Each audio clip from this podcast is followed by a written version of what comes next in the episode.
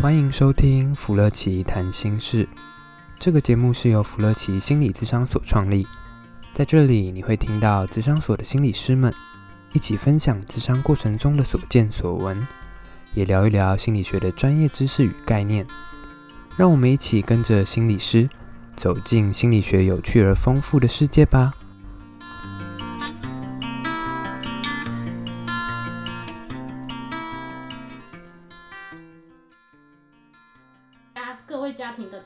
应该会登场了，一月底开始要来了，而且今年好像来的特别早，没有让人有准备的时间是一件很恐怖的耶。光想到那个就让我感觉好焦虑、好紧张哦。对，就是迈入了传说中的过年。我们这次过年，我觉得为了要那个响应广大观众的一些请求，不论是小朋友，或者是这个小朋友，不论是。小小孩还是可能到了大学的一些大朋友，或者是媳妇、嗯、家里面的各种角色，我觉得都可以为他们做一集。对，因为真的，嗯，照理说，以前人家都说快快乐乐过新年，一点都不是这样，是骗人的。但是当我们开始越来越长大之后啊，就会发现，嗯，其实过年的感觉好像当然会还不错，但是。真的有这么快快乐乐吗？我觉得这个快乐从到了大学之后就再也没有出现过了。嗯，对啊，尤其是有的可能结婚之后，哇，那个离快乐更遥远。我不太想要想到这个，再想到这个就好痛苦哦。对，身为已婚人士的话，我必须跟你讲，就是嗯，已婚之后呢，那个随着这个过年来的时候啊，太多传统的。仪式或传统的社会角色在身上的时候，嗯，那个感觉真的很不一样。可是虽然我没有已婚的经验，但是我觉得只要自从那个大学过后，就是身为一个大孩子的经验，我倒是有很多可以分享，因为太多太过太多的辛苦的感觉了。OK，好哦，那我觉得真的就像刚刚前面谈的，真的过年我们可以做个好几集。然后那我们今天是不是可以做第一弹？好啊，我们第一代我们就从年纪小朋友，从年纪小的开始。好啊，好啊，每个年纪都有每个年纪的辛苦。对，因为其实，在孩子的身上，过年的时候也很辛苦诶。过年当然就是小朋友会很期待可以快快乐乐拿红包，但是其实过年还有一个很恐怖的事情，就是呢啊，就是大家族啊，然后大家都来拜访啊，这其实有时候对小朋友来说也是一个蛮大的压力。不只是压力，好不好？这根本就是那个惊悚事件吧？对，因为其实，其实对很多的孩子来说啊，在过年的时候呢，他们其实就要面对很多来来去去的亲戚呀、或者是身边的这种嗯，不见得见过面，但是却要叫得出称谓的长辈。这个的话，我觉得超级有经验的。前几年好像就是某个某专，或者是某些 D 卡啊，或者是 PTT，甚至一些大陆的微博。不好意思，小编在这边深耕多年，就就就发生一件蛮有趣的事情，在特别是在中国大陆，他们就会在，因为可能每个年轻人回家过节都会遇到说，哎呀，你现在的工作是怎样啊？收入多少啊？在哪里工作啊？有没有女朋友？有没有男朋友？有没有伴侣？就会开始一大堆的疲劳很轰炸，然后为了要响应这种，这种什么，这种那种刁难的提问，所以大陆就开始有了一些工作，叫做就是可能他可以假某些人，就是可以假扮你的男朋友、女朋友，让你可以带回家应付亲戚的提问。啊，假扮吗？对，就是就是租借，对，租借，租借，嗯嗯嗯，OK，所以其实。有这种租借的行业的产生，间接是不是也在告诉我们？因为大家被被问的太烦了，大家都有这个需求，有需求就会有工作的机会啊。对，就是大家发现哦，那么多人都在问呐、啊，然后呢，很需要去解决这个烦恼，所以就开始了有这个租借的行 行业，就对。而且看到就是某些嗯、呃，应该算是某些报章杂志的评估，嗯、就是统计、嗯、发现，其实这个市场还不小哦。真的吗？对，大家可能都有这些。烦恼就是拼命的问说，你现在到底怎样啊？一句一句一句的提问。OK，所以其实这种亲戚朋友啊，一直在这种嗯来来回回的了解确认，或者是这个过程里面，有时候又会一些比较的时候，那个压力真的会很大。我觉得好像那种情境、那种场合，好像就在去那种受刑，在那种严刑拷打的感觉。虽然没有任何的刑具，嗯、但是感觉脑中或者是耳边就。腐烂那种咻咻咻那种声音，超恐怖的。对，哎、欸，所以刚刚讲讲到了，其实，嗯，像我们在提到像这种中国人，我们在过年的时候，他已经不是这种小家庭的聚会，不，那是一个家族，就是你同辈的人都会是在那个比赛里面的 比赛选手，真的，那其实就是各个家族的那种，就家族里面各个小家庭的那种竞赛。所以每个家庭里面就会开始有这种竞争啊，或者是比较的话题一直在产生出来，这样子。嗯，基本上从小比到大，先比小朋友，再比妻子，或者是再比伴侣，再比整个小家庭的家族成就。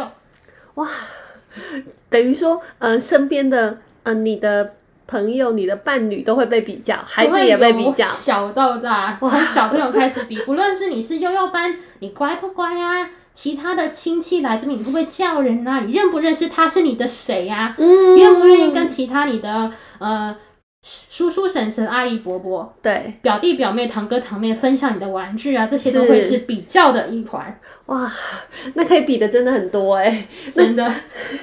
身为身为在这个过程里面那个身为那种主角被比较者的话，那压力一定会很大啊！因为刚刚听听这种比较值，大概已经有十几二十项了，是非常多。你小的会这样，慢慢长大之后，除了比考试成绩，你读哪所学校，之后还是会比你有没有交到好的伴侣，或者是你有没有拿到一个好的工作的机会。这些都会比较，是难怪。就像你刚刚提到的，其实，在这种比较的过程里面，大家压力是很大的，就很需要去租借一些人，嗯、然后让那个比较啊，或者是在那个过程里面不会。压力一直很大，或者是在那个过程里面，说不定，说不定有的时候不是自己的压力，连那个爸爸妈妈他们也会把压力再丢到你身上。对，爸爸妈妈有压力就会丢到小朋友身上 啊。我知道华人文化很重面子，对啊，那个面子是超级超级重要的，特别是在过年的场合，嗯、你不是跟外人比，嗯、而是你要跟有血缘关系的亲戚或者是亲人来比，嗯、那种感觉又不太一样了。嗯，可是我觉得这个比较很不公平的，因为本来每个人厉害的东西就不一样啊。而且每个人擅长的事情本来就不太一样，但青菜萝卜全部放在一起比的时候，其实这个过程里面小朋友的压力一定会很大，非常大。我记得有一次就是，可能我在读书方面是会比较厉害的，对，这个是所谓正统的教育下筛选出来的优良种子，这样会有感觉我很那个。可能会那鼓吹自己，但是就是真的是正统的那种筛往下筛下来的。嗯嗯。但是有些人他们可能真的志向或者兴趣不在此。嗯，对。有些人他们组的是我有一些亲戚他们是组那种艺校，就是文艺，但是我觉得他们也超不容易，因为我知道他们要艺校的话，他们是除了要呃。那个一般的课程的成绩之外，嗯、他们还是要有一些那个技术类的测试。那、嗯、其实就是很多很多人，一个市区的人要来争一几几百个那个，或者是几十个班级的名额，嗯、那其实更难的。嗯，然后他们其实也脱颖而出，当了一个。那个艺术的那个学生，艺术类或者是跳舞，甚至是音乐，我的天哪，嗯、超厉超厉害的！嗯、但是可能他们在那个场合就不会被特别的看见，嗯、反而会觉得说：“哦，你读美术，那要不要来唱个歌啊？然后会怎样？”才艺表演，对对，才艺表演，我觉得那是另外一个。非常恐怖的画面。嗯，因为其实我觉得刚刚谈到一个很重要的是，在我们的文化里面，好像很重视读书，很重视学业，所以这一块就很容易被放大。是可是其实，嗯，如果我们从 Gardner 的多元智慧理论来看的时候，是一小一小一小部分，对，它只是其中的一环而已。但是其实，在多元智慧里面，它还包括了像音乐啊、体育啊、嗯、人际觉察啊，或者是自我反省的能力。是几分之一啊？好像是十或九，或是 九分之一，九分之一的感觉。对，所以其实如果如果啦，因为我觉我觉得有一个东西是真的是在我们的文化底下，嗯、大家的确是会很容易很重课业的成就。万般皆下品，唯有读书高，哦、对对吧？对，唯有读书高，所以就很容易最最最高的，就是读书好的人，成绩好的人就很容易被放大。嗯、可是其实真的，如果在 Gardner 的多元智慧理论里面，它真的只是其中的一环，但是它如果有一些。些专业的能力，像诶，他可能是画画的专长啊，嗯、美术的能力啊，嗯、或者是他有运动这块专长，嗯、其实他才是一个，嗯、呃，每个人都有他自己比较独立、比较耀眼的一块。对啊，我觉得这可以当做之后我们那种过年啊，不要发那种那种恭贺喜喜欣喜啊，虽然可能可以放，但是我觉得可以放那种多元智慧的，嗯、把印上去贴起来。哎，对，就是制造这种红包，或者是制造这种那个。吉祥话，对啊，对啊，让他们看到多智慧，其实是非常有很多很多类别的，对而不是只有单纯一个学习，这只是其中一部分。嗯，而且刚刚其实提到的是这种课业的比较，学业的比较，可能就是比较在大学之前，嗯、但是大学之后就有更多更更恐怖的东西，就要开始比工作。然后比什么、嗯、男女朋友？对啊，而且还会比男女朋友的社会的那个地位。例如说，啊、男女朋友的社会地位。例如说，你的另外一半如果是属于我们一般传统认为的高社经地位，例如就是师字辈的，对或是如果你在科学园区呢，就更好了。然后如果你也是铁饭碗的话，那也不错。但是如果你是自由业者，那就完蛋了。不是说各位自由业者不好，而是可能我们传统的眼光会认为，有一个好的声誉、好的地位，或者是有个稳定的工作是更好的。嗯嗯、OK，也就是其实不是比自己而已，自己的另外一半的那个工作职业也会纳为比较值。而且还有另外一种，就是如果我整个小家庭的所有成员都是师资配，那就更更更好了。嗯，如果我们是医师家庭，或者是医药家庭，或者是老师的家庭，这种地位又不一样哦。啊，OK，哇塞，听起来这种整个在比较的氛围，真的会让人家压力很大哎。是，如果你是那个家族里不太一样的人，那就会是很恐怖的事情。嗯嗯嗯嗯嗯，因为的确就像刚刚谈到的，因为有的行业别它不一定是师资辈的。或者是有的行业别，它不一定是那种什我们传说中的铁饭碗啊，公公务人员啊之类的。星星，我觉得 YouTuber 这个行业，我觉得它很好，嗯，我也觉得好羡慕。但是如果这个 YouTuber 这个职业，那长辈第一个反应说：哈，你在不务正业，拍什么片子，点点点的。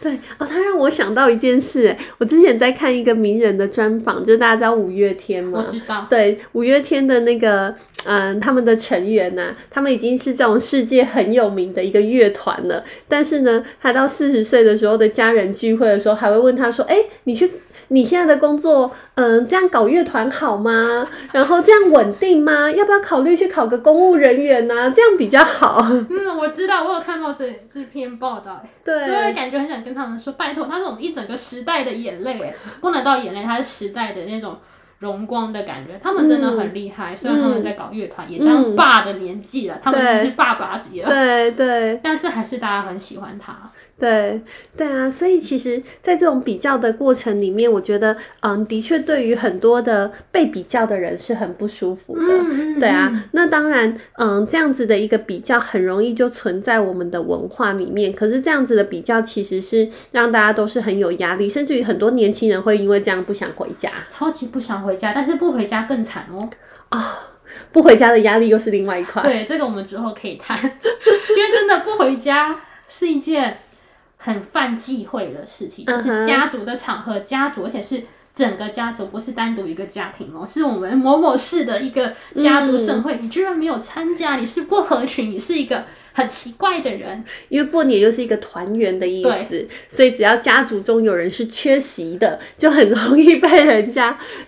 放大，或者是开始呢，又会去特别去说哪里不好，哪里不对。对啊，有有些的时候，就是例如我们家的过年啊，是我们会按照长辈序来排位置哦。长辈序。对，就是我们会有一个圆桌，但是、嗯、呃。辈分越大，例如说爷爷或奶奶，那会坐在两位两个主位，然后再依序排，依照辈分，嗯、依照你的那个年纪来排，就会是一个很慎重的事情，不是随便坐坐而已哦。啊、OK，所以大家的位置其实是有乔过的，就是我是哪一辈的，例如说我可能是呃阿姨那一辈的，嗯、或者是姑母那一辈的，嗯、我就坐在那个同一辈分的一个区块里面。所以不是随便乱做的。嗯嗯，哎，那这时候如果做的话，他还还会有比较吗？谁的工作比较好，谁的课业比较好，就是做哪边吗？还是是一个好问题？会会有这种状态？还是会？但是因为可能同一辈分年纪相差很大，只是我辈分比较高而已。嗯嗯嗯，这种话就不太容易会问 啊，而且有可能变成你们那个辈辈分里面问被问的人说，例如说，哎，你找到好工作了吗？你这心理师考上了吗？大家就会一直问这样子。很想有一个 SOS，有什么方法可以救救我们？说在这样子被问，会不会感觉被那种被咨询的呃这样子情况下，嗯、我们可以怎么样回应吗？嗯，总不能一直请假吧，这样也不太好。对，因为请假的次数总是有限的，而且请假的话常常就会被放大了。你请假完之后，那个要回家的日子是很难熬的。对啊。所以其实我觉得像这种比较的状况出现的时候，嗯，有的时候是我们可以自救，有的时候真的很需要长辈或其他的这种救援投手，这种有人支援呢。这个其实也是不容易的一件事。那我们可以怎么样先自救啊？嗯、因为别人来解救你，那个人他也可能会波及到。对，嗯嗯，对啊，因为其实，嗯，当然过去我们都会想说，像年轻人都比较习惯直接表达自己的想法，是但是在华人的文化里面，又很重一个东西叫家和万事兴，以和为贵，所以有时候太直接表达自己的想法，又会被长辈欺，这是一个很矛盾的一个 一个事情，就是我要表达，但是又不可以太表达，就是要拿捏那种。嗯刚好的感觉，对，也就是说，我在表达的时候，我可能可以很委婉的去表达自己的不舒服，或者是很委婉的去跟他们，让他们知道的是这个东西对现在来说自己是有压力的。嗯，可是其实呢，当你直接太直接说，哎，你们这样讲我不喜欢，嗯，哇，那个时候。长辈如果是在这种传统的以和为贵的观念里面的时候，就会觉得、嗯、这这囡仔人无大不谁，对啊，你怎么样破？你怎么你怎么就这样子破坏了？或者如果你不舒服，你就不要讲，就走开嘛，嗯、就这样子的回应对。对，所以有的人他可能在这个过程里面，他就会选择傻笑。我会傻笑，是哦，我就觉得哦，是哦，好啊，好啊，对，或者一点有用的讯息都没有。对，或者是有的人他可能就会选择很委婉的，或者是很淡定的说，哦，对啊，好，谢谢，嗯嗯，或者是哎，他目前是我们在努力的一个方向跟规划，对，但是会比较用委婉的方式，因为主要是。既然在这个大场合里面的时候，又有长辈在的时候，有时候直接表达其实嗯不太适合我们的文化，不要破坏那种和谐的氛围。嗯，因为它毕竟还是以和为贵，但是我们可以很委婉的去表达我们的不舒服，或者是我们的不舒服不一定要由我们自己来说，可以请我们的爸爸妈妈来救援我们。嗯。对啊，曾经有遇过有的人，他的父母亲其实就会直接说：“哦，这个小朋友啊，还还没有到这个阶段呐、啊，或者是啊，这个囡仔可以慢慢的来。”对，因为当长辈直接问我们，我们如果直接去回答的时候，很容易让人家觉得，哎，我们是没有礼貌的。对，但是对，对，但是如果是长辈其他我们的父母亲做肯肯协助救援的时候，那时候好像就可以比较嗯。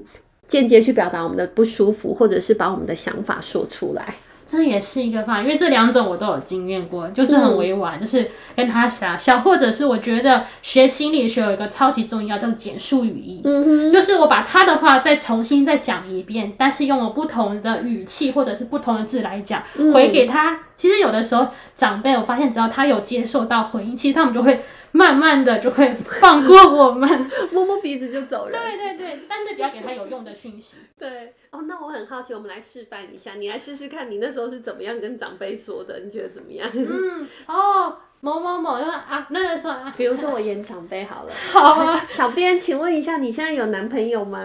哦，你说男朋友哦，哎，感觉你好像很担心我有男男有没有男朋友啊？这个事情，呵呵呵，我就这样子呵呵笑过去啊，就是简单的去重述一下他想要问的东西。他说的话哦，对，然后加一点点那个情绪，就是说，哇、哦，感觉阿姨你好像很关心这个，也谢谢你啊，然后怎样怎样，就这样带过去，嗯、就是不要跟他们说我到底有没有男朋友。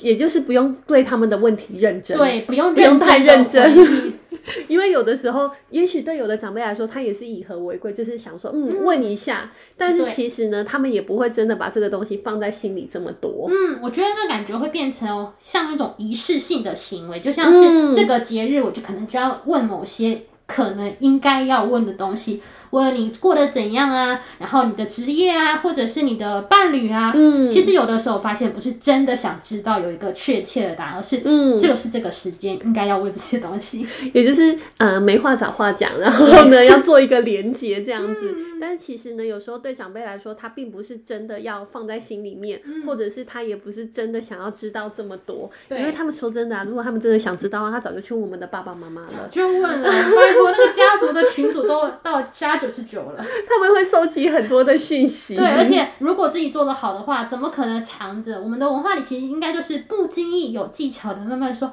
啊，我的女儿考上心理师，哎呀，我心理师真累，我一定会有一些话题把那个想要讲的东西讲出来。嗯，所以其实某一部分也在告诉我们，嗯，我们年轻世代其实当他们问的这些话的时候，我们不一定要这么的认真，或者是这么的往心里去。嗯、有的时候透过那种很简单的去重述他的问题，或者是直接去告诉他说：“哦，你很担心我。”这样子就够了。但是呢，其实，嗯。还是要记得一件事情，叫我们的文化还是以和为贵。在这个大文化底下的时候，我们微调一下自己的说法，嗯，对，保持这种家和万事兴的一个场面。然后有的时候需要爸爸妈妈的救援，或者是我们也可以自救，嗯。有的时候在真的参加什么家族的聚会的时候，要在来之前，我确实跟我爸妈讲说，如果等一下就是某某人要问什么事情啊，如果我在笑的时候，你就赶快来救我，我会事先跟他们套好招。这个也很重要。对对对，不然真的是那个场面真的很像很多那种社死的感觉，社会性死亡。对，所以其实我觉得过年的阶段里面啊，如果大家跟我们一样都有这种压力，或者是不太知道怎么回应的时候，嗯、其实嗯。尴尬又不失礼貌的微笑也还蛮重要的。啊，只要我不尴尬，尴尬就是别人的。而且其实很重要的是，其实呃有的时候这种以和为贵的文化，中国文化它本来就很重这一块的时候，其实我们不一定真的要往心里去，然后透过一些简单的回应，其实这样子就已经可以让彼此都达到一个平衡点了。对呀，啊，嗯，我觉得这这一集感觉拯救了所有的小朋友，或者是所有的父母的小孩子，不论是大人还是小小孩子，真的好重要哦。是啊。